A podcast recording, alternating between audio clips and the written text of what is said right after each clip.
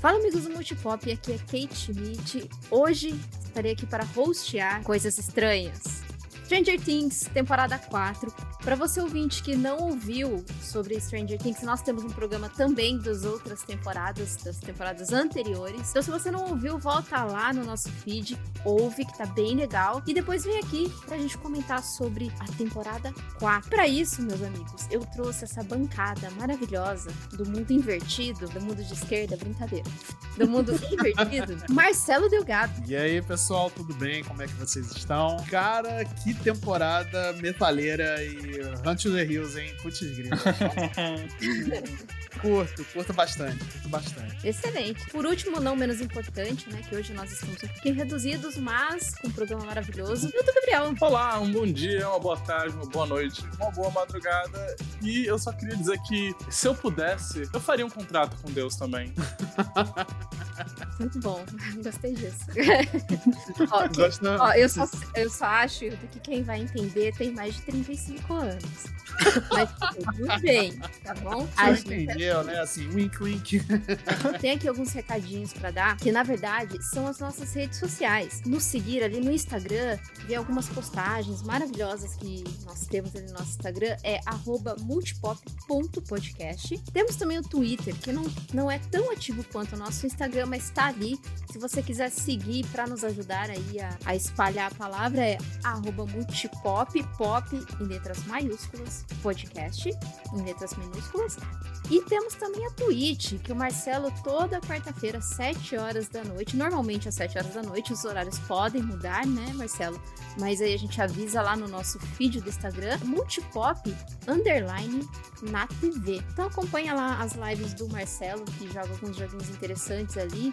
Ele tava jogando até Control, que é um jogo maravilhoso, maravilhoso da Remedy, né? Sou muito suspeita para falar. Como os horários podem mudar, eu acho muito interessante você não só seguir a gente, mas também assinar o feed, que é você ativar o sininho lá, sempre que tiver começando alguma live, você recebe aquela notificação, né? Então, na dúvida aí, assina o nosso feed. Assina também o nosso feed no seu agregador de podcast favorito, né? Para você sempre ser notificado quando tivermos programas novos acontecendo.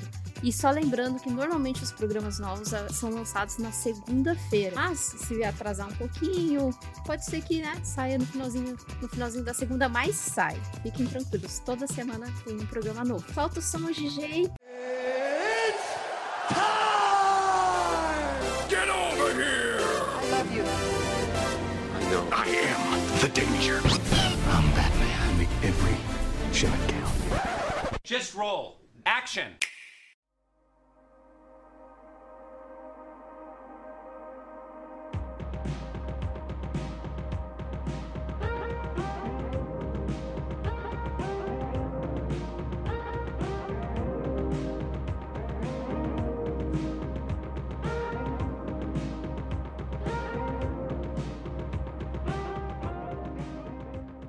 Voltando aqui para nós para coisas estranhas, como, como nomeou Hildo aqui, coisas estranhas. Era coisa estranha, né? Troço estranho.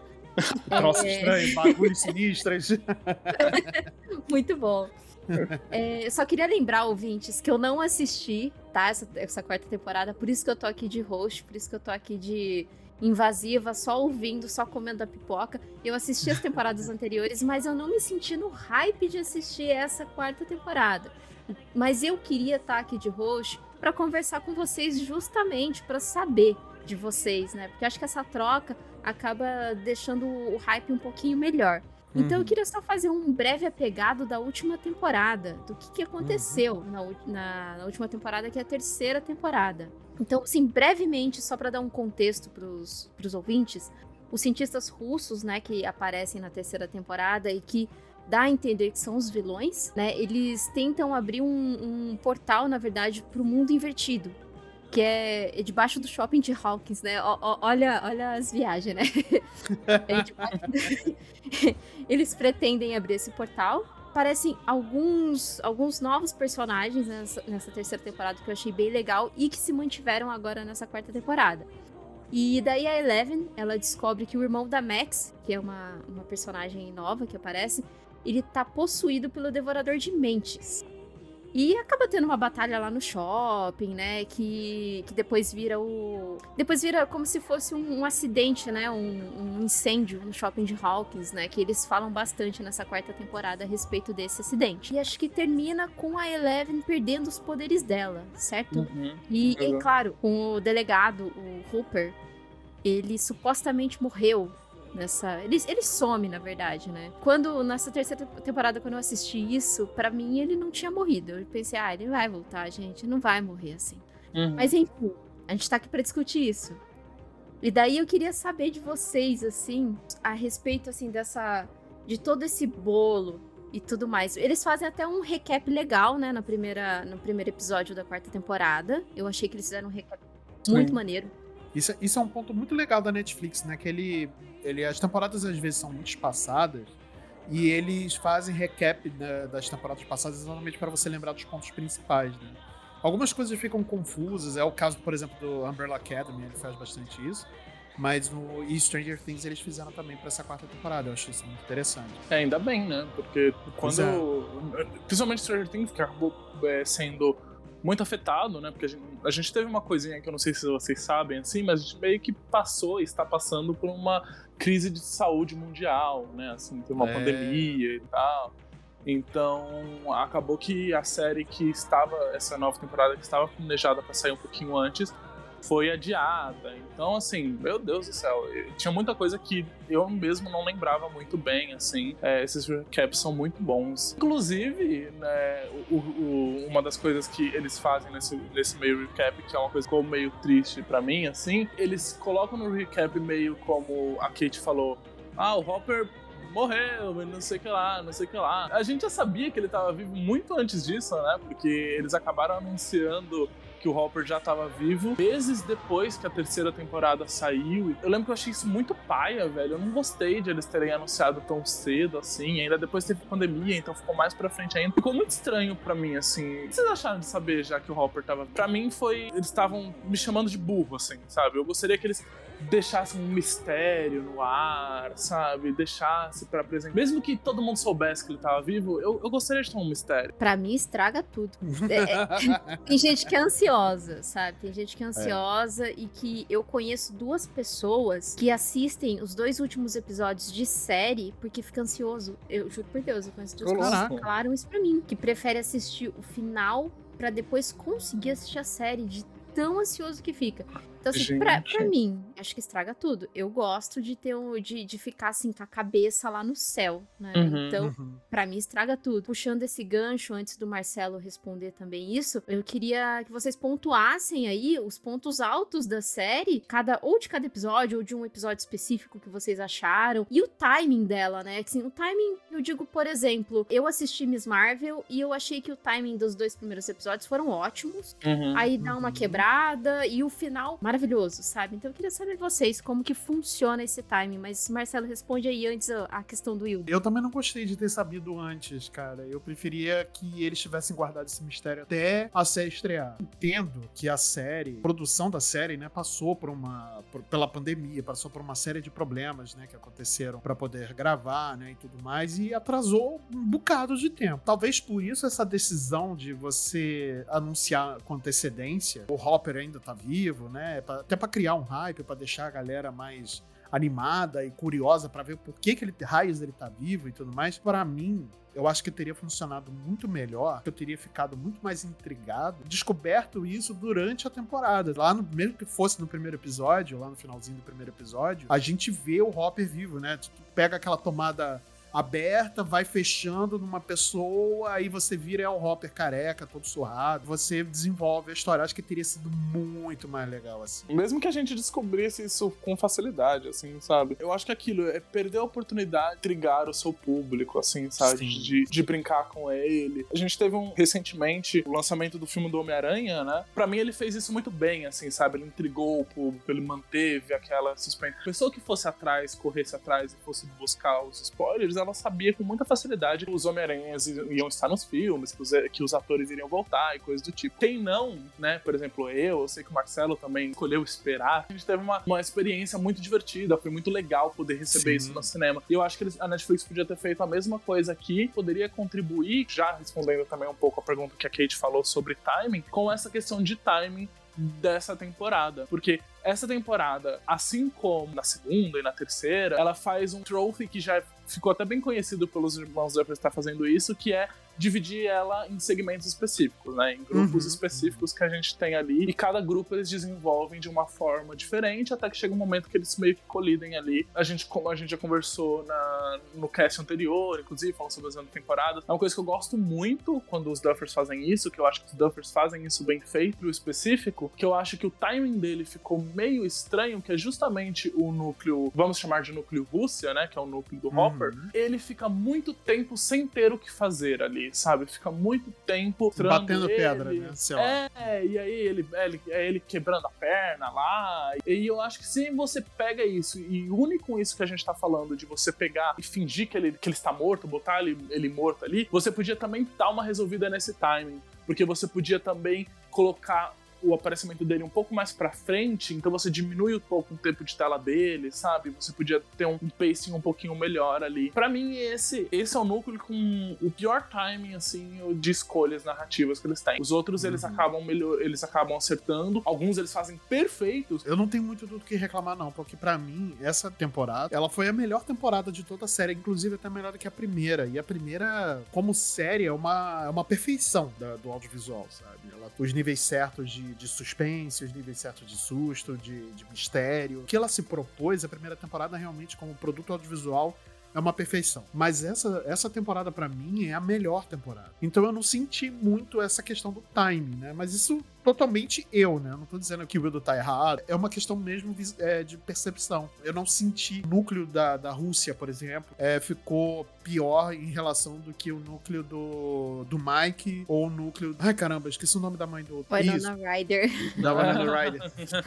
é, que o núcleo da Joyce, por exemplo que ela tem uhum. o próprio núcleo ali que acaba se juntando depois com o núcleo do, do, do Rob. Tem o seu próprio side quest ali também. E para mim foi isso. Essa temporada foi reche é, é, recheada de side quests que depois vira a main quest de todo mundo se encontrar ali, né, no final. E Hero Pose no final. Cara, eu não, não tive essa percepção de time. Eu, na verdade, eu me diverti muito, mesmo com a série sendo muito longa, com os episódios muito longos, assim, sabe? Muito longa. Nossa, pra caramba. Eu vou te falar que a série, mesmo que os, os os, os, episódios tenham sido mais longos do que o comum, né, do que a gente está acostumado, eu não senti que episódios são arrastados ou que esse tempo era um tempo demais que poderia ter diminuído. Para mim foi tudo no ponto, tudo medidinho, sabe? Que eu concordo também nesse ponto, viu? Tava muito assustado quando eles anunciaram que a série ia ter horas e horas longas. Eu sou um cara que eu não gosto muito de ficar vendo a série durante uma hora, oito, oito mil horas de, de, de episódio de série, porque falo, pô, poderia estar vendo tanto filme nesse mesmo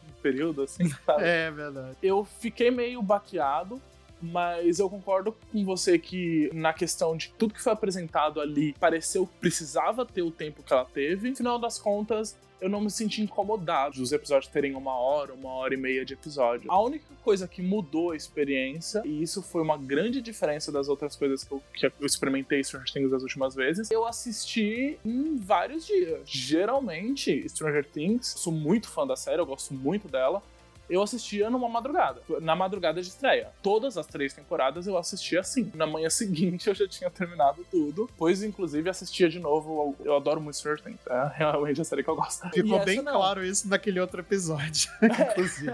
É, é, tem é, querido lá ouvirem eu passando pano lindamente, assim. O Marcelo, o Marcelo tacando pedra. Essa experiência para mim ficou um pouco diferente porque eu assisti ela em vários dias, assim, sabe? Eu assisti o primeiro episódio, final de semana eu vi dois episódios, aí depois eu vi mais um episódio. A primeira temporada eu fiz como você, Hildo eu fui numa, numa lapada só de uma madrugada, porque saiu todos os episódios, né? E sobre essa coisa de timing, que eu senti, eu assisti só o primeiro episódio Então eu ainda não consegui chegar em todos os núcleos em que ela se divide, mas eu já consegui entender que ela já se subdividiu ali em três núcleos, né? Que seria. É, porque Eleven vai morar com a família Byers, né? Porque o, o Hooper ele sumiu, morreu, supostamente. Então ela vai morar com os Byers que muda pra Califórnia. Dustin e o Mike eles ficam em Hawkins, núcleo de Hawkins, núcleo da Califórnia. E depois vai subdividir a Joyce a Rússia, né? Porque ela recebe aquela encomenda da Rússia. Com o repórter. Isso, né? Que, que aquele cara tem cara de. Sabe aquele maluco do Discovery Aliens? Sim, sabe? é. Tipo, Isso. é, ele é muito mesmo, caricato, né? Dessa maneira. E daí, sobre essa coisa de timing, eu achei muito interessante porque. O episódio tem quase uma hora e vinte. Achei estranho porque eu falei, nossa, uma hora de episódio. Tava assistindo. O que eu tava assistindo, eu achei que uns 15, 10 minutos ali daria pra cortar tranquilamente, tranquilamente da série que você não iria perder nada. Foca muito em querer contar mesmo o dia a dia. Eu ia falar crianças, mas não são mais crianças, né? Não. O dia a dia do, Né, dos é, personagens. É, né, teoricamente. O dia a dia dos personagens e tudo mais. Que eles quiseram mesmo, acho, acho que, seguir, né? E também pra ter roteiro, né? Acho que uma construção de roteiro. Pode ser que essa construção de roteiro faça diferença lá pro meio da série, pode ser que sim, mas pra mim ali a princípio não faria tanta diferença. Eu preciso assistir inteiro pra falar, ah, não, realmente é, valeu ter essas, essas cenas aí que eu falei que poderia ser cortada, porque construiu história coesa. Continuando aí, isso refletiu bastante nas redes sociais. O destaque aí das músicas, que Sim. tinha muita gente nervosa aí, que, que as pessoas não podem mais des, re- é, descobrir ou redescobrir Metallica, né? Porque assim. né? É verdade, é Ah, verdade. ah. E aí a só gente é bom quando você é antigão, o babão. Pô, a Nossa, pode- cara, eu tô usando Pois é. camiseta do Metallica, me fala três músicas aí do Metallica. É, fala três álbuns e, o- e os ex-guitarristas aí. Fala aí, quem são? É, a gente teve um destaque aí de duas músicas, que é do Metallica, o Master of Puppets, da Kate Bush, que é, que é o Running Up That Hill. Destaque dessas duas músicas. Eu, cara, eu achei maravilhoso, achei muito legal. Eu gosto muito da Kate Bush. E as minhas sobrinhas, elas conheceram Kate Bush porque elas Uhum. adoram Stranger Things.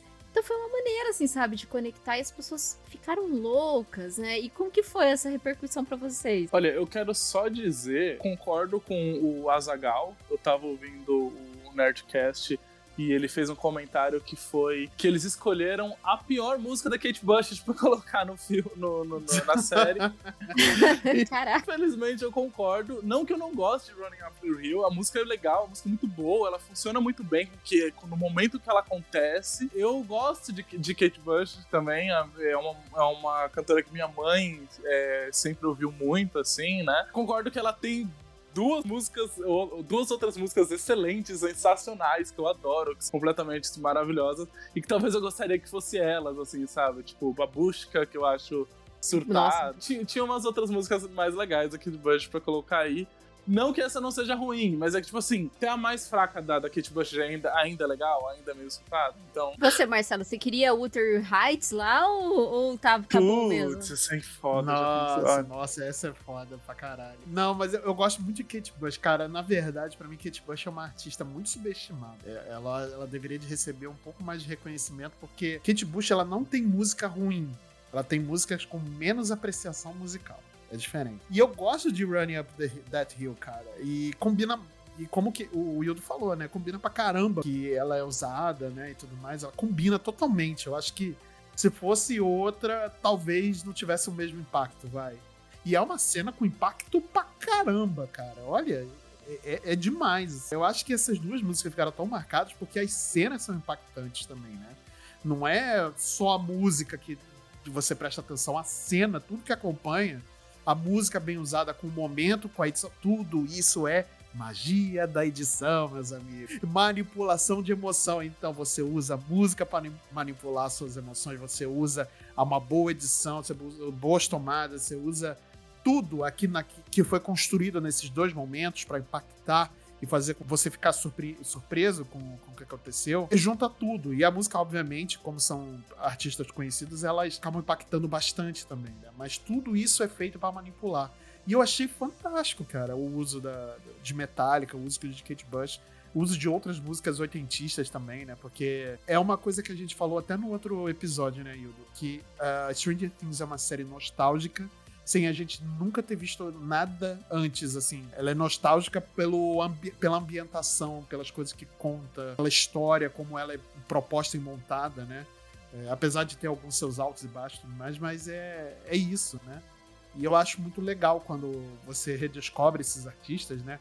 Como Kit Bush, como a Metallica. A Metallica sempre fez muito sucesso, né? Que ainda toca, ainda existe, né? Ele vai faz show pra caramba, eles fazem um show. Bom quando você redescobre músicas antigas, assim, que, caraca, essa música aqui existia. Tô legal. Como o Stranger Things trabalha com trilha sonora. Ainda nessa tecla de que você falou sobre edição, montagem, tudo isso e como isso valoriza, a cena que toca o Running Up the Hill se tornou um dos momentos pops, assim, sabe? Sabe aquela cena pop que a gente fala, tipo, sei lá, o beijo do Homem-Aranha, a Mulher Maravilha entrando em batalha, esses grandes momentos do cinema pop, Saura aparecendo no Jurassic Park. Essa cena entrou para um desses momentos da cultura pop, assim. Junto é... com a cena do, do, do Ed também. Junto com a cena do Ed tocando guitarra em cima do trailer ali, porque são duas coisas que elas são muito remanescentes, elas ficam muito, muito. Eu, eu tava conversando, inclusive, com meu namorado, que ele tava vendo um vídeo react de pessoas reagindo à cena da, de Running Up the Hill, e ele se emocionou vendo as pessoas reagindo à cena. Ela é muito forte, ela, ela, ela estabelece uma conexão muito imediata, sabe? É curioso você ver como as duas funcionam em âmbitos de diferentes emoções, né?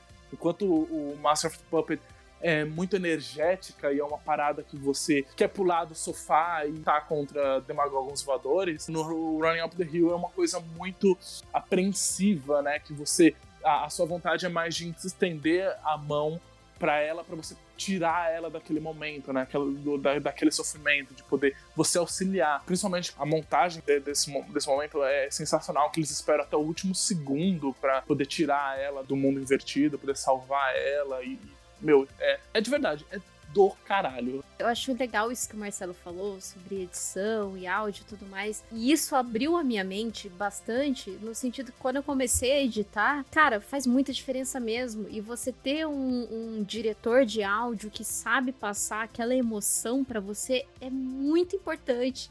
E a escolha da música, às vezes, é algo muito crucial também, né? Eu acho interessante. Eu vou até dar um exemplo aqui, muito fugindo do. Vou dar um exemplo do, do jogo The Last of Us, né? É jogo assim, jogo, eu sei que é diferente, que é, é uma coisa totalmente fora, porque assim, é diferente a maneira como ele precisa passar essa emoção para você, porque é você no comando das coisas. Como é trabalhado o som do, do The Last of Us, uh, o 2, né? O parte 2, em que a Ellie, ela tá naquele conflito psicológico dela. E para você, e a maneira que eles encontraram de retratar esse conflito psicológico dela é que todo momento que ela não tá bem, assim, psicologicamente, ela tem um som abafado, tipo um Reese, assim, que fica. Sabe? E, então você percebe que ela tá incomodada com aquilo, ela tá com algum problema mesmo, assim, com a cabeça dela, quando começa esse som abafado e esse Riz que fica é, contínuo.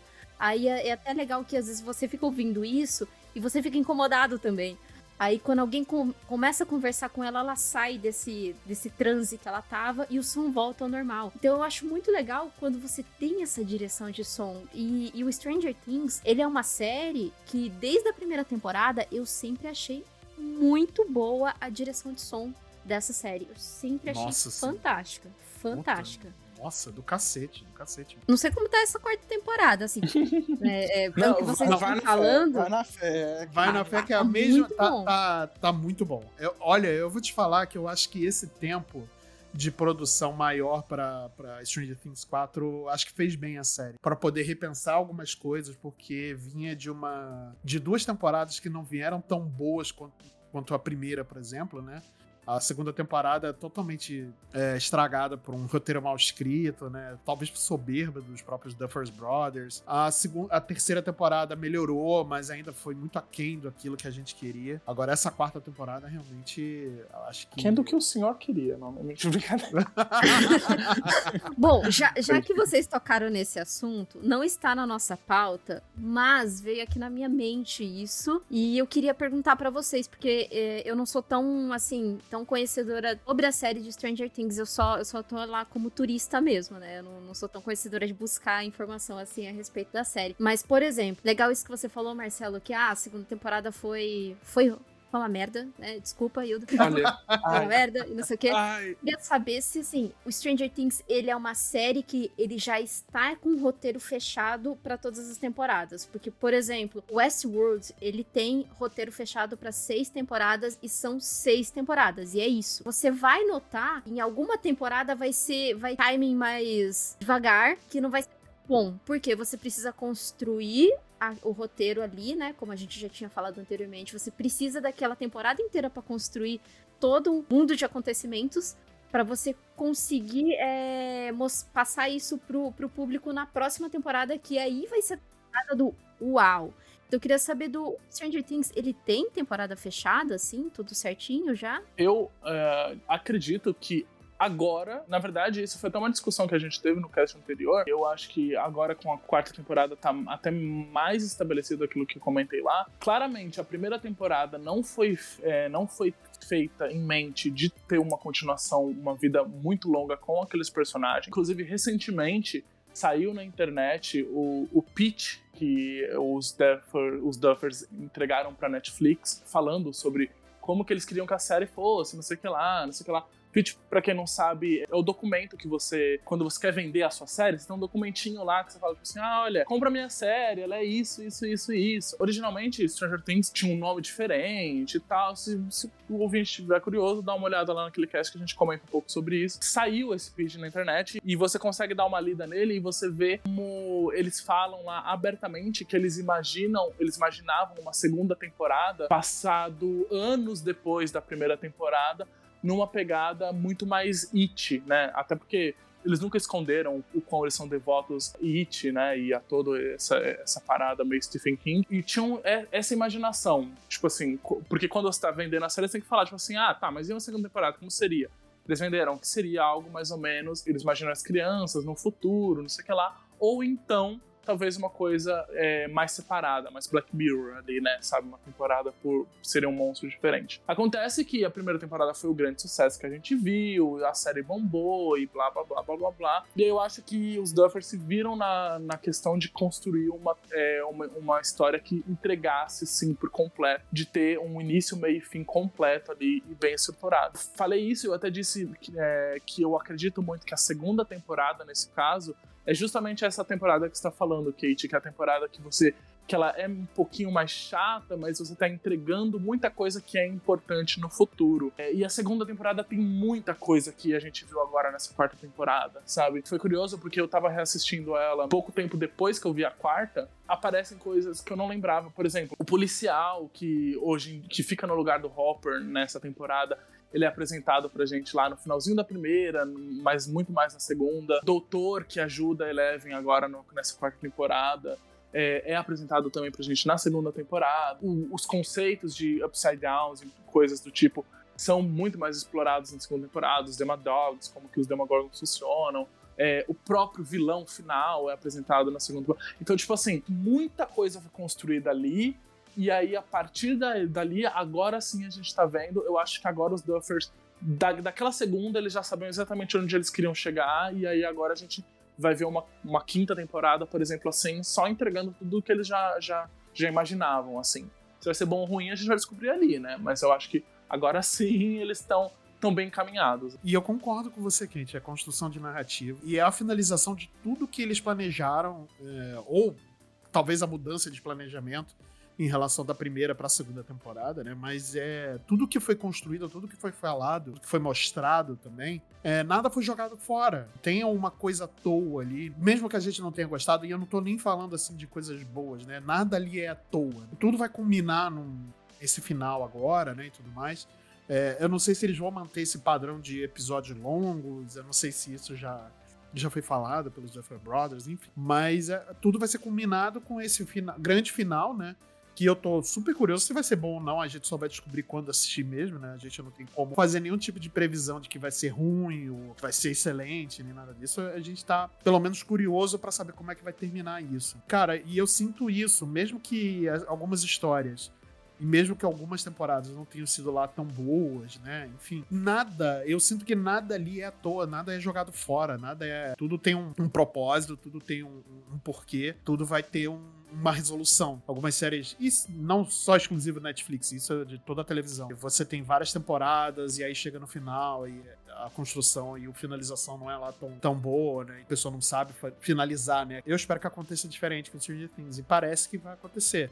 Não sei, não posso prever, mas parece que vai acontecer. Né? Entra também outra coisinha que a gente tinha discutido e que eu acho que nessa é, chegou ao máximo de que como que a série expandiu né, graças ao orçamento que ela foi recebendo cada vez maior e maior. Putz, eu tava né? vendo os dados de que Stranger Things é, atualmente é a segunda, a segunda série mais cara do mundo, né? Ela tá perdendo só pra série de, de Senhor dos Anéis que vai estrear aí, que é ridículo, a série de Senhor dos Anéis é tipo 58 milhões por episódio, e Stranger Things é tipo 30. Você vê também como que tá expandindo, né? Essa temporada, então, nossa senhora, cada episódio é um filme e cada episódio é realmente um filme não só de, de tempo, mas também de efeitos visuais, de. É um filme hollywoodiano, né? De Sim, cinema de ambientes. Mesmo, né? O tanto de é. ambientes é. que eles usam. Eles, eles usam é. ambientes que você, tipo.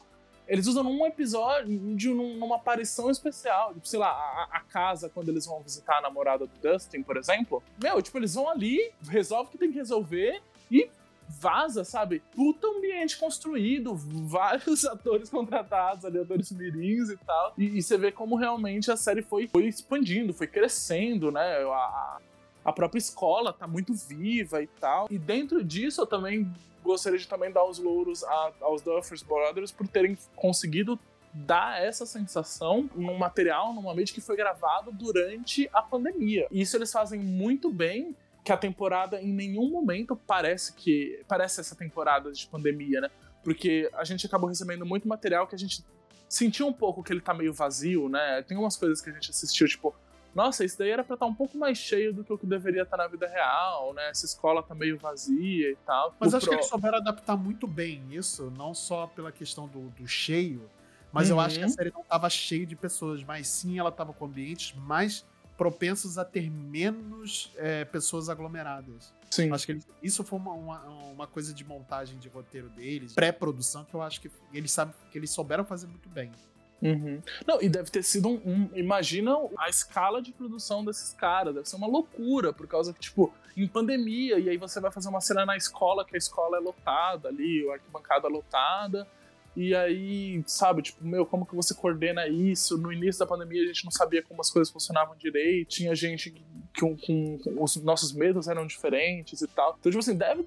É, é, realmente uma coisa que eles estão de parabéns, porque eu, assistindo a série, eu não senti nenhum momento, tipo, poxa, isso aqui falhou, hein? Talvez eles tenham um pequeno vale da estranheza em alguns momentos de efeitos especiais, né? Eu não sei se o Marcelo concorda comigo nesse ponto, mas que não necessariamente eu tenha achado ruim. Eu acho que até porque toda vez que eu vejo uma coisa na TV, eu dou meio que uma minha suspensão de descrença aumenta um pouquinho e eu dou um desconto a mais.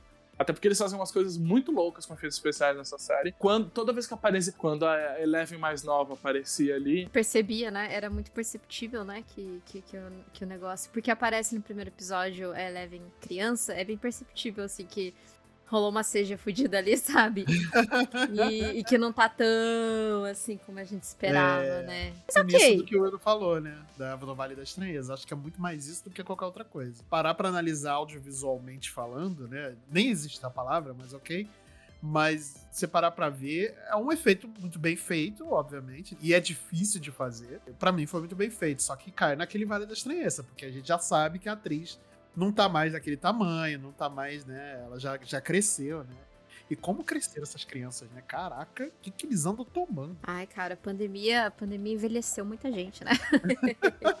é que nem o Interestelar, quando, quando eles vão para um planeta lá e passam, tipo, três horas e, e vira dez anos, sabe o negócio? Isso, É mais isso. ou menos isso, né? Falando, assim, sobre a trama dessa temporada, o que eu achei interessante, depois eu fui vendo a repercussão que foi criando, né? A, a, trama ela se passa em 1986, bem no, no auge ali do pânico satânico, né? Que inclusive eles colocam um personagem ali que é o Ed, né? Que ele é o roqueirão tal. Os meninos eles já jogavam aquele PG. O Neil a galera do RPG Nerdola com o, o, o roqueiro. Nerdola não. Né? Nerdola não. Nerd. Nerdola é o. É o nosso. É o amigo do, do É, é, o, é pejorativo. Tá. Isso. Então é o nerd que jogava RPG com, com essa coisa de, de roqueiro e tudo mais. Acabou trazendo mesmo para a série essa discussão do pânico satânico que foi criado naquela época, né? E eu achei super interessante isso porque ele foi baseado mesmo em um acontecimento real que aconteceu em Memphis. Antes de mais nada, acho que a gente tem que dar um contexto assim do que, que é um pânico, o que, que é o, o que foi, né, o pânico satânico, né? O pânico satânico é uma variação de pânico moral. É, o pânico moral, ele é aquele sentimento de medo exagerado. Acaba sendo espalhado pelas pessoas, né? É sobre um mal, uma ameaça, um mal-estar. Oh, aquilo ali é muito mal para a sociedade. A mamadeira de piroca, o kit gay. É. Bolsonaro. As isso pode ser. A gente tá vivendo isso, né? Do, uh, esse pânico moral. É, porque o pânico moral também é comunismo. Quando a galera começa a falar, Sim, comunismo o vai destruir o país e não sei o quê. E, e sabe, né? A gente é, sabe. Vai Né? tirar Então, seus bens, vai tirar seus bens. pânico moral, ele é isso, né? É, é esse medo que ele acaba sendo espalhado na sociedade de algo muito, muito assim, de algo desconhecido, pode-se dizer assim, em alguns momentos, né? E o pânico satânico, ele é justamente isso, é aquela crença, né? O, o demônio, ele vai dominar aquela juventude, vai afastar aquela juventude do catolicismo, de Deus e tudo mais, e afastando essas pessoas de Deus, a sociedade vai pro inferno e não sei o quê. Então teve esse pânico satânico nessa época, né? É, principalmente com movimentos dos Hare Krishna, os hippies e tudo mais. Nessa época, tudo e qualquer crime que a polícia investigava, ah, era porque o criminoso era satanista. Isso atrapalhou muito, muito, muito, muitas investigações de crimes na época. Você vai culpar, é, você acaba é, aquele crime por um culto, por uma religião. E por, Por um vezes falando que a ser que pessoa não era existe. por vezes falando que ah, não, ela praticava satanismo, mas que assim, às vezes ela só tinha um livro do Paulo Coelho, sabe? E que não quer dizer nada. E, e assim, ah, não, porque ela tinha um livro ali que, ó, aquele, quem tem livro, o Ica ali é, é- é estranho, sabe? Pois é. Então, muitas assim vezes. levar- queimadas mulheres da, da Idade Média ah, ah, chamadas por bruxas. Ah, ah, isso daí bruxas. já, já também é, é um, um caso muito problemático do, é. do que a Igreja Católica fez com as mulheres naquela época. É, pois é. Mas, Mas isso tudo tá atrelado exatamente à igreja. Não digo só a católica, mas à igreja. Assim, com certeza, porque a gente sabe que a maioria, né, a- o que prevalece assim no mundo, a religião que mais tem adeptos é o catolicismo. Diminuiu bastante, diminuiu bastante, assim, de lá até aqui. Mas que naquela época era o catolicismo. Querendo ou não, por mais que o Estado seja laico, a gente sabe que a igreja tinha muita influência em cima de políticas e construções de leis, né? Então acaba aqui permeando isso mesmo, né? Ainda mais uma sociedade que é totalmente embasada e que constrói seus valores, que construiu, né? Seus valores com, com a Igreja Católica. Isso levou muita elucidação de crime erroneamente, sabe? E daí que eles usaram o personagem do Ed baseado no, no trio de West Memphis, um documentário chamado Paradise Lost, que é um documentário que já é um pouquinho mais antigo. Eu recomendo quem tiver curiosidade de saber sobre esse caso. Na Discovery Plus, é, chama Crimes Misteriosos, trio de, de West Memphis. Eles foram acusados de terem matado três crianças, eram três rapazes, né, que roqueiros, é, gostavam de Metallica. Foram acusados de ter matado essas três crianças, né, essas três crianças foram achadas é, com requintes bem de crueldade mesmo. Tornou o caso, assim, que como eles eram. Falavam que eles eram satanistas, andava de preto, e era cidade pequena. Cidade pequena, purista, em coisa envolto disso, sabe? Então, os caras ficaram presos 18 anos. Depois que eles conseguiram, assim, uma, um habeas corpus, né? Porque até hoje não se sabe quem matou essas crianças. Pra conseguir sair e provar que eles eram inocentes. Mas quem realmente julgou eles foi a sociedade e foi essa cultura totalmente baseada em pânico satânico, né? Até hoje existe A essa própria, problemática. a própria TV Record, né, ela, se base, ela faz muito conteúdo baseado nesse terror satânico até hoje, né? Por ser uma emissora de televisão controlada por uma igreja, né, por uma religião, pastor lá corrupto, filho da puta. Deixa mesmo, fala, "Ih, foda-se. Ele manda fazer esse tipo de, de conteúdo que a galera vai lá e compra, sabe? Ah, as cartinhas de Yu-Gi-Oh! são cartas de- do Satã. É, o jogo Doom ensina crianças a, a matar e não sei o que. Videogames são coisas do mal e tal. E o RPG também é- são rituais satânicos. Meu amigo, puta que pariu. Porra, eu joguei Super Mario a minha vida inteira, não virei encanador nem esmaguei tartaruga até hoje. Então, meu amigo, joguei God of War e não virei Deus da Guerra. Joguei teta e não virei uma bruxa satânica. Não sou uma grande gostosa, infelizmente. É, não sou a grande gostosa que sabe fazer polidense. Poxa. Droga. Droga. Merda. Queria, mas não. Eu acho muito interessante eles terem abordado isso nessa temporada, cara. Tipo, de verdade. Eu, eu não sei se eles finalizam assim tanto como eu gostaria que eles tivessem finalizado. Porém, eles dão alguns pitacos nisso que é, é interessante você ver a, a, a, a mídia respondendo de uma forma. A gente tá falando de, tipo, sei lá, RPG, que é uma coisa que, querendo ou não, ficou durante muito tempo dedicado a um, a um, grupo que é muito devoto àquilo, né? E aí, hoje você ter isso maximizado e, sei lá, a série mais famosa da, da plataforma de stream mais usada do mundo é praticamente uma grande devoção ao RPG.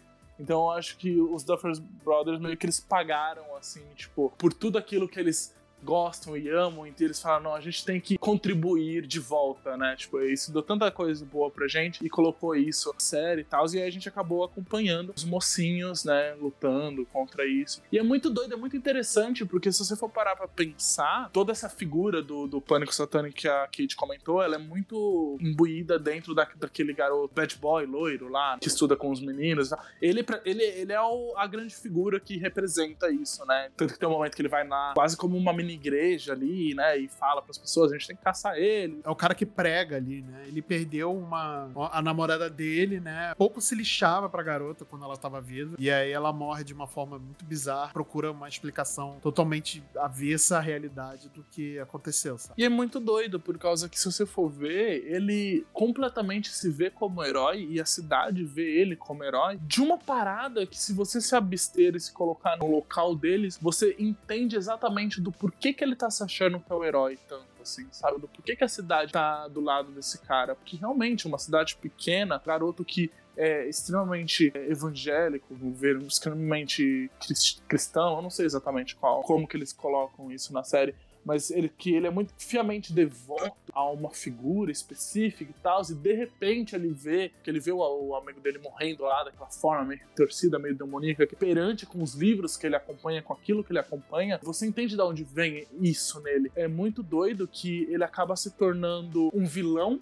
pra gente que tá vendo a série e que sabe a verdade, e um herói pros moradores da cidade que acompanham aquilo, não entendem. Então, no final das contas, a resposta, a verdade, fica com a gente, né? Com a gente e com os garotos que ali viveram aquilo tudo, que sabem o que aconteceram. Mesmo eu detesto matando cada segundo que esse cara aparecia em tela. Assim. Nossa, Nossa senhora. É, mas isso é o tino do bom ator, né, cara? Ele atuou tão bem que fez você detestar ele a cada momento que ele aparecia, né? Com total certeza. Uhum. mas e é ele verdade. realmente é um bom ator, cara. Tem interpretações ali fantásticas. Eu acho temporada, inclusive, assim, gostaria até aqui de, de dar um destaque do duas pessoas em específico. Primeiro eu vou falar o menos óbvio, e falar um pouquinho do Lucas. Eu acho que a temporada que eu mais gostei dele. Eu sei que muita gente não gosta gosta dele nas outras temporadas. Eu consigo até ver o porquê. O próprio Marcel comentou como ele achou que o Lucas sempre ficou meio perdido, sempre ficou meio largado ali. Ele tem uma motivação nessa, ele tá tão bem, sabe? O garoto que faz ele tá tão bem. Ele entrega ali numa cena que corta o coração, assim, em pedaços. Meu Deus do céu. Em segundo, é a Max, né? Aí eu acho que já é meio concessão de todo mundo. Mas caracas, velho. E não é uma é cena. Vários momentos. E ela constrói a personagem de uma forma muito pequena, com, com olhares, assim, sabe? Com jeitinhos de agir. Quando. No, acho que é no primeiro episódio que o Dustin vai perguntar se ela pode participar do, do grupo de RPG, não é? E aí ela fala, tipo assim: Ah, ganhei uma camiseta também? É, você ganhou uma camiseta. Uau, que da hora! Você tá sendo sarcástica, né? É, eu tô sendo. Sabe, tipo, é, é, é, um, é, é uma parada que depois vai te entregar mais lá pra frente, que você vai entender mais da personagem, que você vai entender como o sarcasmo é um mecanismo de defesa dela e como ela age através desse mecanismo. Max, parabéns. De verdade. Pegando esse gancho que o Wildo falou sobre destaque de personagens, eu acho que eu tenho que destacar aqui alguns que para mim foram, foram muito especiais. Eu acho que assim, a gente pode botar aqui na lista do Oculcur que o Dustin é o personagem favorito de todo mundo, não tem, né? Assim, Dustin não tem para ninguém, né? É o Dustin e a Robin, né? Eles são personagens fantásticos. O Steve é o personagem que mais evoluiu desde a primeira até essa. E é o personagem que a gente começou odiando e hoje a gente ama ele de paixão. E se perder ele, eu vou quebrar a televisão e eu vou lá na porta da Netflix e bater na bater no, no CEO da Netflix, porque o Steve não pode morrer. Tudo bem, podem ter matado o Ed, é um puta de um personagem, mas o Steve não. Steve Mano, não. E ele se dá bem com todo mundo. Todo é que ódio. Qualquer personagem que fica do lado dele fica bom. Quero ver ele com todo mundo. É incrível. Sim. Essa temporada ele ficou, ele ficou com o Ed poucos minutos e eu já tava adorando. O personagem do Steve é, realmente é o personagem que mais evoluiu. Ele tem uma cena com a Nancy durante a viagem deles dentro que ele fala sobre os desejos dele de ter família né? O sonho de ter família e tudo mais. E que ele acaba dizendo que era com ela, né? Sem querer dar em cima dela, mas ele confessando ali tudo o que ele sentia, que ele sente ainda pela Nancy, né? De forma nenhuma, nesse momento, ele usou, para ter, ter usado inconscientemente, mas ele não parece ter usado ali de malícia para poder conseguir a Nancy de volta, sabe? Ele foi totalmente sincero e ele foi de coração aberto, falando sobre os seus sentimentos. E não é, um, não é o mesmo personagem que a gente viu da primeira temporada, que era aquele personagem é, escroto, babaca, que não, não falava sobre os seus sentimentos e tudo mais. E a amizade dele com a Robin, eu acho que fez muito bem para ele. E com o Dustin também é, fez muito bem para ele, para ele poder crescer como pessoa, né? O Steve, ele tá no auge, assim, da personalidade dele, do que ele pode ser. E tem outra personagem também que eu quero dar um destaque, é a Nancy, é a própria Nancy, cara, porque... E a, além da Nancy, a Eric. Essas duas personagens, elas são fantásticas nessa série. A Nancy tá virando ali uma mulher super independente, que ela vai atrás das coisas. Eu acho que aqui a gente pode até falar um pouco melhor é, sobre a Nancy do que eu, né? Ela como mulher, né? Tá numa evolução constante também, assim. Não tanto quanto o Steve, né? Se livrou de um relacionamento que era muito tóxico para ela, né? O Steve na primeira temporada, conheceu o Jonathan, começou a namorar com o Jonathan. E ela cresceu como mulher, né? Ela realmente cresceu como mulher e virou uma personagem fantástica ali. Quando ela Nossa se arma ali. Nossa senhora, velho. Aliás, 2022 tá com um desfile de mulheres fodonas, maluco. É a Nancy, é a Erika é a Rob, a mãe das mães, né, que é ali a nossa poderosa Thor. A mãe tá on pra caramba. Porra, cara, você tá com um desfile só de mulher poderosa. E tá legal demais. Eu vi até um meme que é tipo assim: Nancy na primeira temporada. Ha, a Nancy. Aí, tipo, Nancy na segunda temporada. Ai, meu Deus, é a Nancy. É. meu Deus. É. Eu vi esse meme, muito bom. Muito bom é, exatamente, exatamente. Tenho gostado bastante da, da, da, evolução da Nancy também. Cara, realmente, é, são personagens fantásticos. É óbvio, a gente coloca no Orconcourt aqui a Robin, o Dustin, a própria Max também, eu acho que ela hoje é um personagem muito Orconcourt. Que agora a gente precisa falar sobre o Will Byers, cara, que a gente precisa dedicar uns minutinhos para falar desse personagem que. Justiça a Will, a Will Byers, é a única coisa que eu peço na Netflix. Exatamente. Para de quebrar no meu coração, pelo amor de nossa, Deus. Nossa. Coitado do moleque. O Will é um personagem que, como a gente comentou também anteriormente, no primeiro, na primeira temporada, ele é mais um, um prop de cena ali, né? Ele, é, ele serve mais como um MacGuffin para poder fazer a primeira temporada ir para frente. Então, Will sumiu, temos que ir atrás dele, depois ele meio que aparece ali no final. Então ele aparece pouco. Na segunda temporada, a gente já conhece como é o personagem, mas ele sofre mais ainda por causa que o mestre tá lá na, possuindo o corpo dele e a gente começa a descobrir mais sobre ele, sobre é, através dos outros falando sobre ele do que ele mesmo, né? E aí na terceira temporada a gente começou a ter um, uns glances assim, umas várias percepções de que o Will podia ser uma criança queer, porque ele fala, ele tem um discurso com o, o Mike ali, aquele discurso na chuva e tal, que ele fala um pouquinho, o Mike fala para ele meio tipo assim, ele não, eu não tenho culpa de que você não gosta de garoto. E eu sei que tem toda uma parada que as pessoas estão falando, não, mas ele tava falando ali no fato de que o Will ainda se vê muito como uma criança e acaba não tendo tração por outras pessoas enquanto o Mike e os amigos já estão ali tendo outras atrações. E beleza, cara, eu entendi que isso também pode ser interpretado daquele texto, mas eu, eu acho, que, que é tudo, eu acho que é junto também. Acho que não é uma coisa não anula a outra. Eu acho é exatamente isso, Marcelo. Acho que tem uma coisa muito importante que a gente precisa levar em consideração, que existem nesse mundo narrativas que são é, muito intrínsecas a grupos específicos, a grupos que sofreram marginalizações específicas da sociedade. Essas narrativas acabam ecoando, mesmo que às vezes você não queira contar sobre isso, mas você contar essa narrativa é muito próximo de uma vivência que já é muito específica daquele grupo. É, e isso eu não tô falando só de LGBTs, eu tô falando isso de mulheres, eu tô falando isso de pessoas negras, pessoas asiáticas, grandes. São histórias, são coisas, né? Nossa consciência social como um todo, ela é construída através de histórias, através de percepções que nós temos de outras pessoas e coisas do tipo existem essas percepções que elas são meio que pré-estabelecidas de grupos, assim, sabe? Tudo que estava sendo colocado ali no Will, pré-percepção que a gente tem, que a gente consome, que a gente vive de grupos LGBTs, de crianças queers, de pessoas que não se encaixam ali naquele momento, sentem a sua a infância sendo perdida, enquanto outros estão vendo ela de uma forma totalmente diferente querendo ou não, existe toda essa, essa questão de que quando você é mais novo e você é uma, pessoa, uma criança queer, provavelmente não vai estar tá tendo a mesma experiência que a grande das maiorias das pessoas estão vivendo. Você não está fora do armário, porque você não está tendo relações com outras pessoas, ou você não tem certeza de como as outras pessoas vão reagir contra você. Dentro disso tudo que a gente está vivendo ali, ficou meio percebido e eu acho que agora nessa quarta, nessa quarta temporada ficou escancarado de que o Will gosta de garotos. Ficou muito perceptível que o Will gosta do Mike. Mike. Por que eu tô pedindo justiça pro Will? Dentro de tudo que foi apresentado dessa temporada, primeiro que o Will, de novo, foi a pessoa que menos teve tempo de tela, mais uma vez, parece que você não consegue nunca entregar um momento de felicidade para esse personagem, assim, sabe? Tipo, fica meio triste. Justamente esse personagem que várias pessoas abarcaram ele como ser personagem gay, ele ser esse cara que nunca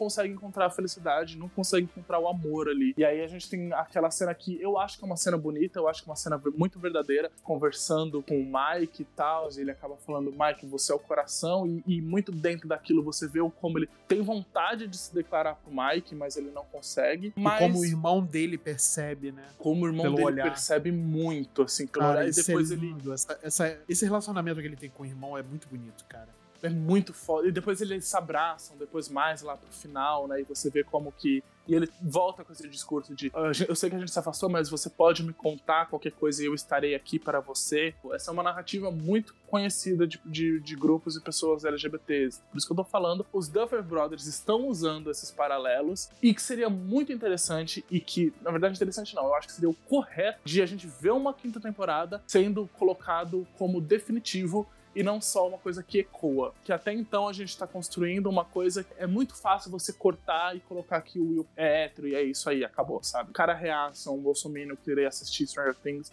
ele consegue ter essa percepção do Will se ele quiser. Mas eu acho que seria interessante deles colocarem isso de uma outra forma, assim, sabe? De uma forma verdadeira, mais bonita. E sem medo de esconder, sabe? Eles já fizeram a Robin, que é uma personagem tão legal, assim, sabe? Mas seria muito interessante ver um dos principais. E seria muito interessante que a gente, então, tá lendo como uma criança, como um adolescente, né? Que as pessoas têm medo de imaginarem, oh meu Deus, um garoto tão jovem gostando de outro garoto, que errado.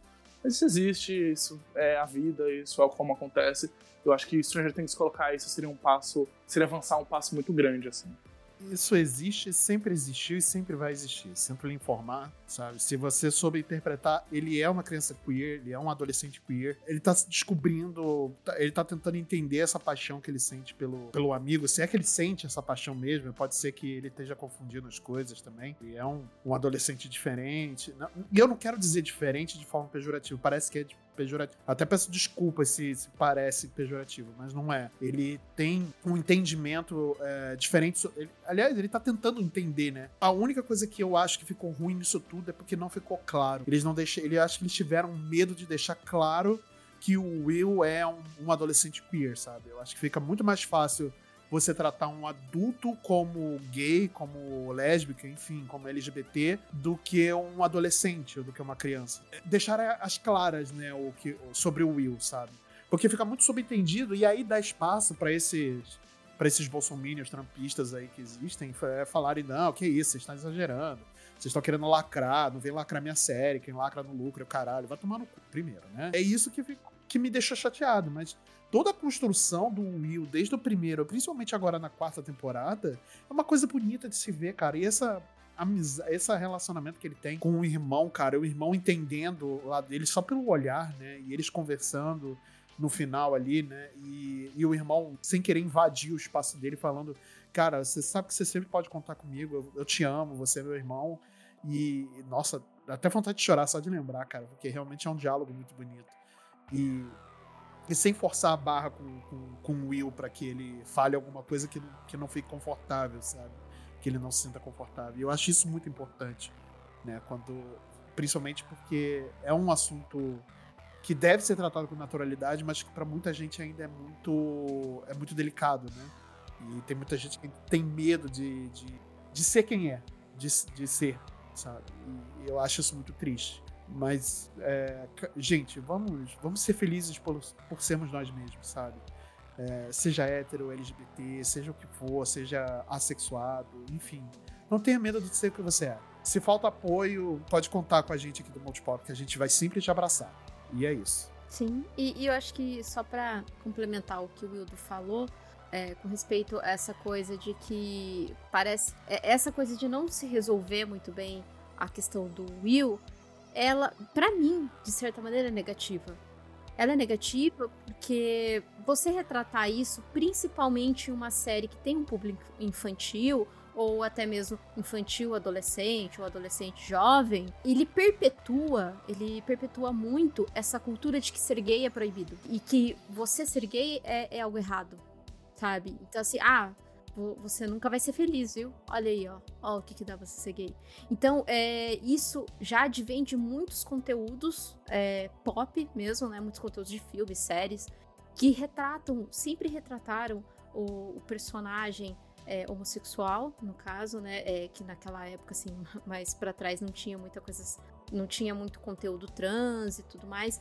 É, agora estamos tendo mais. E você não ter essa delicadeza né? Você não ter alguém que, que possa te direcionar a um roteiro para que não se perpetue isso é, é muito complicado, é muito importante e complicado, sabe? Porque, querendo ou não, isso, isso acaba, sabe, afetando, isso acaba transmitindo uma mensagem errada.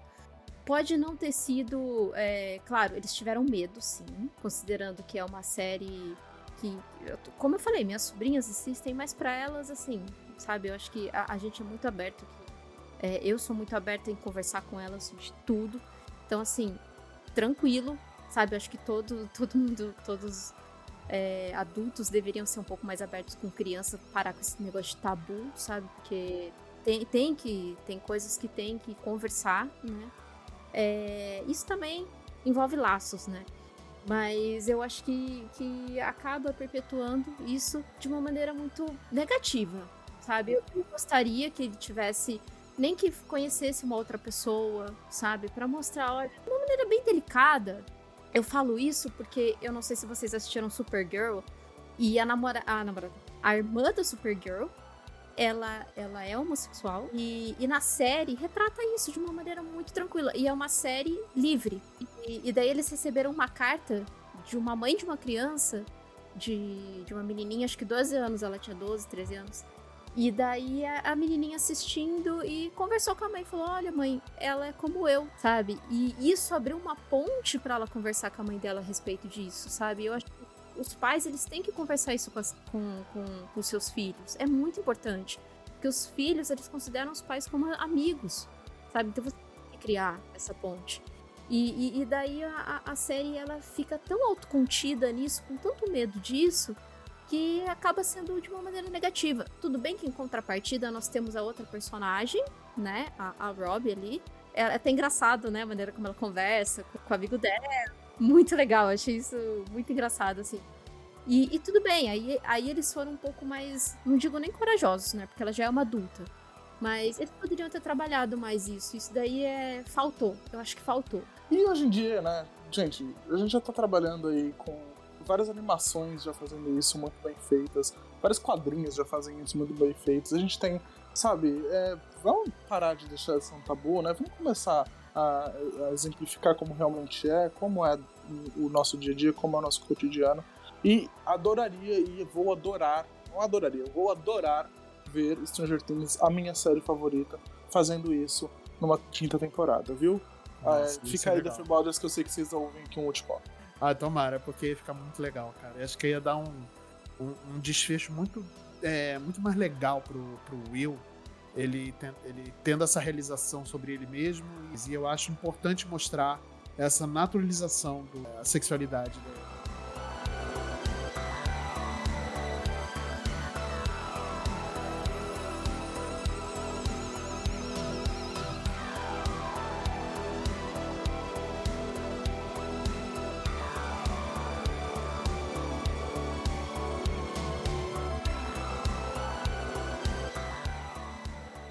Poder concluir aí sobre essa série, é, eu queria, como eu não assisti tudo, né? Queria aí saber de vocês dois, só pra, pra gente ter uma conclusão geral mesmo da série, se vocês recomendam, o que, que vocês realmente acharam como um todo da série. E, uhum. claro, nova temporada eu sei que acho que vai ter a quinta temporada aí, porque eu vi, eu vi no Twitter hoje. Uhum. é, então, complementando assim a, a, ao que vocês vão comentar sobre o que vocês acharam, se vocês acham que caberia, que após assim esgotar um pouco desse roteiro, vocês acham que a Netflix tomaria como como partido fazer algum spin-off sobre Stranger Things? Aí, joguei a bomba, hein? Olha, da Netflix eu não duvido nada não, hein? Ah, não, é não. Pera, gente, vamos lá. A gente, como como roteirista, sonhador, né, criativo, a gente pode falar não, né, uma série, ela vive sobre aquilo que ela precisa falar, e não, não, não, não, não. Mas vamos falar como acionista, né? A maior série de, de maior sucesso da Netflix não vai ter um spin-off? Vai. Para, né? Eles vão Eles tirar um spin-off de algum lugar, sabe? As aventuras Isso... de Hopper, o policial renegado. É, é Saiba quem era Hopper antes, e aí vai ser uma série anos 70. Verdade, Buddy Cops, de Buddy Cops. Olha. Vamos produzir isso vou... aí, galera. Vamos produzir, porque eu acho que eu gostei disso aí. Pronto, tá aí. Academia de polícia, tá ligado? É. Nossa! É, eles vão produzir alguma Ai, coisa. Cara, com o Hopper tem... na, na, academia de polícia. Meu Deus. Eu, eu fico verdadeiramente. É que a Kate ainda não assistiu, mas depois eu quero trazer que a senhorita Kate me diga aí o que ela pensa. Mas já que o Marcelo assistiu, vamos, vamos ver aqui. É, o, como que eles vão fazer porque é o seguinte, eles já anunciaram que a quinta temporada vai ter um gap de anos. Porque eles querem é, aproximar um pouco mais as idades com as idades das crianças e tal. Sim. Até porque, assim, a, a, gente tá achando eles grandes agora, mas a gente tem que lembrar que essa, que essa temporada foi gravada ali em 2020. Uhum. Então, já assim, já se passou uns dois anos do que aquilo tá foi quase gravado. três, hein? É, então assim, essas crianças estão maior ainda. Eles querem dar esse pulo para poder é, acompanhar mais e dar assim. E eu também acho que tem um pouquinho ali a ver com aquilo que eu comentei de que eles gostam de uma parada meio Stephen King, meio de, sabe, o Witch aparece de 27, 27 anos. Então eu acho que eles querem também prestar essa homenagem aí com um salto de, de alguns anos. Essa temporada acaba de um jeito que você fala, mano, não tem como a quinta temporada não ser direto do que tá acontecendo aqui. Puta que pariu, meu Deus do céu, tá tudo indo pra bosta. E agora? Como que você faz uma quinta temporada com anos depois? Sendo que a porcaria de uma rachadura gigantesca tá cortando Hawkins ali de ponta a ponta.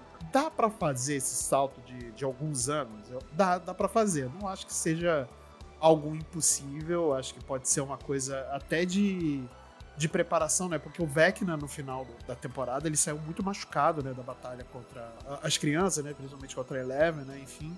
Ele saiu muito machucado e pode sim levar um tempo para poder preparar os exércitos do, do mundo invertido, até pro Devorador de Mentes ele poder reunir ali a galera, né? Do tipo, vambora, galera, é nós, é e vamos, vamos matar geral aqui. Não é é impossível ter esse salto temporal, acho que dá para ter, né? Mas eu acho que até pra, pra galera ali de Hop, para poder se preparar para essa batalha final, eu acho que eles precisam, até pra Eleven se preparar, né? Porque ela não completou o treinamento. Ela ainda não é o Jedi Supremo, né? É, ela acho que precisa desse tempo, eu acho que é legal ter esse, esse salto temporal, acho que não, não faria mal pra série, né? Até para poder vir com tudo essa última temporada agora e fechar a série da melhor forma possível. Eu quero confiar que vai, vai ser excelente o final, vai ser um final excelente. Então, assim, se eles derem um bom motivo para um salto temporal, eu vou comprar, porque é totalmente comprável esse salto temporal. Mas é, se for uma coisa jogada do tipo, beleza, passando-se dois anos, dois anos, nada explica, aí fica difícil também, né? Aí Duff, ajuda a ajudar também, né? eu não sei, porque eu falei, mano, a cidade tá um caos sabe? Tem uma fenda gigante. Uhum. A Eleven Mas olha dá? pro futuro assim, e aí uhum. vem o Mind Flyer. Eu fico tipo, mano, sei lá. Mas dá para ter esse salto, mesmo que tenha uma belíssima de uma rachadura no meio da cidade. Dá para ter tempo da CIA chegar, da CIA, da FBI chegar, pesquisar sobre aquilo, vir o governo se intrometer nisso e tudo mais. E dá para ter esse salto temporal, não é impossível. Óbvio que tem que ser uma coisa melhor falada e melhor montada do que eu falei aqui agora, né? Eu tô falando de supetão, mas dá pra ter sim, não é uma coisa totalmente impossível. Só de spin-off, vocês acham que seria do Hooper ali na Academia de Polícia? Ah, eu, eu ia adorar. não caberia adorar. nada. Eu acho que não também, né? Acho que estranho, né? Nossa, é. é. aí ia ficar um bagulho estranho mesmo. É, tro- tro- troço estranho. Mas que a Netflix ela vai dar uma mega milcada aí, vai, né? Ah, Até vai, umas boas temporadas aí de Stranger Things. vai. E, pro- e provavelmente, assim, dependendo do caminhão de dinheiro que a Netflix vai dar pros Duffer Brothers, né? Uhum. É, para produzir outras coisas do tipo, ah, em outras cidades aconteceram coisas similares a Rock, sabe? É, Então- é, é, meu, não tem como, velho. Eu acho que na verdade eles demoraram até pra milcar essa série. É. Se você parar pra pensar, se fosse uma Disney da vida, meu querido, essa série já tinha 800 mil spin-off. Mas você sabe por que, que é Disney? É Disney e a Netflix ainda continua sendo É, Netflix, né, né? exatamente. é por isso que a Netflix tá perdendo seguidores. Exatamente, exatamente. Por isso que a Netflix ainda não tem seu parque de diversões. ainda. É, e nem terá, né? Do jeito que tá. Olha, a- tá tendo um boatão aí que parece que a Microsoft vai comprar a Netflix. Então, É verdade, tem, esse boato existe. Tá rolando esse bafafazinho aí. Ah, eu, eu acho que depois da, da Activision Blizzard é acho muito difícil. É, também Não, acho. mas assim, mas não Entre impossível. nós, a, a Netflix tá mais barata, viu? Então, Mas não é nem por causa de dinheiro, é por causa de, de, de hegemonia de entretenimento. É, mas é que eu não aí. teria ó, aprovado. olha aí É. a pauta do Ou que seria, porque... Então, mas aí é, ela, não, ela não compete. É outra parada. Mas aí a ah, e Microsoft a Netflix pode comprar. Games? Ah, não. Desfaz. Igual a Disney fez com a Fox. Ah, Fox TV não, não pode entrar. Beleza. Fox TV fica aí, continua com a Fox, a gente compra todo o resto. Uhum. Netflix É. Games fica aí, compra todo o resto. Entendi. É, não entraria no mercado de games. né? Não entra assim, no mercado de games. E aí é, eles de podem. televisão. Aí eles podem. Porque a Microsoft não tem absolutamente nada na TV. Eles e também não tem parceria. absolutamente nada nos podcasts. Então, o Multipop tá aí, se quiser, estamos aí. Por favor. A gente Phil vende Spencer, barato. compra nós. A gente vende barato e entrega mais do que o Overwatch. O quê?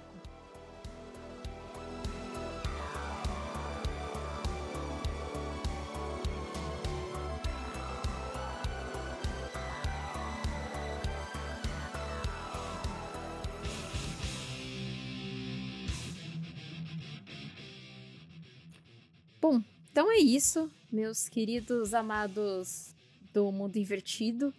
Eu acho que a gente conseguiu debater bastante coisa dessa quarta temporada, né? embora eu não tenha assistido. é, mas eu tenho pego bastante coisa ali no- nas redes sociais, né? Não, não tem como, cara. Não tem como. Sempre tem alguém que vai comentar e sempre Sim. você vai acabar pegando alguma coisa, né? Mas tudo bem. Não, para mim não tem importância. Eu vou assistir, pretendo assistir inteiro pra reclamar depois. Brincadeira. Só Aguardem queria ouvir tweets o da, Edu falar. tweets "Ah, da não, Cleite aí. não, Não, gente. Todo mundo pode reclamar. A única questão é que eu não consigo. Se vocês quiserem, vocês à vontade. Ah, vocês podem reclamar. A única questão é que eu tô certo e você. E não. vocês Tá errado, é isso mesmo. Mas pra, pra, pra gente fechar aqui, é, gostaria de agradecer a audiência dos nossos queridos, maravilhosos ouvintes. Só ressaltar e lembrar aqui vocês de seguirem a gente lá nas redes sociais, que a, a maneira de vocês nos ajudarem não é fazendo Pix ou pagando Patreon, nada dessas coisas por enquanto, brincadeira.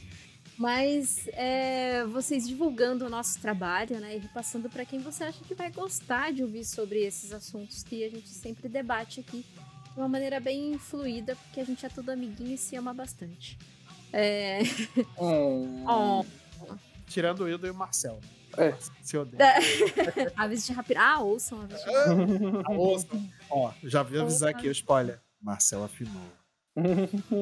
É. é. Arriou, arriou. Arreu, arreu. E Arregou. arregou, arregou. E acho que é isso, né, meus amigos? Um beijo no coração de todos os ouvintes e até a próxima. Até. Falou. Tchau.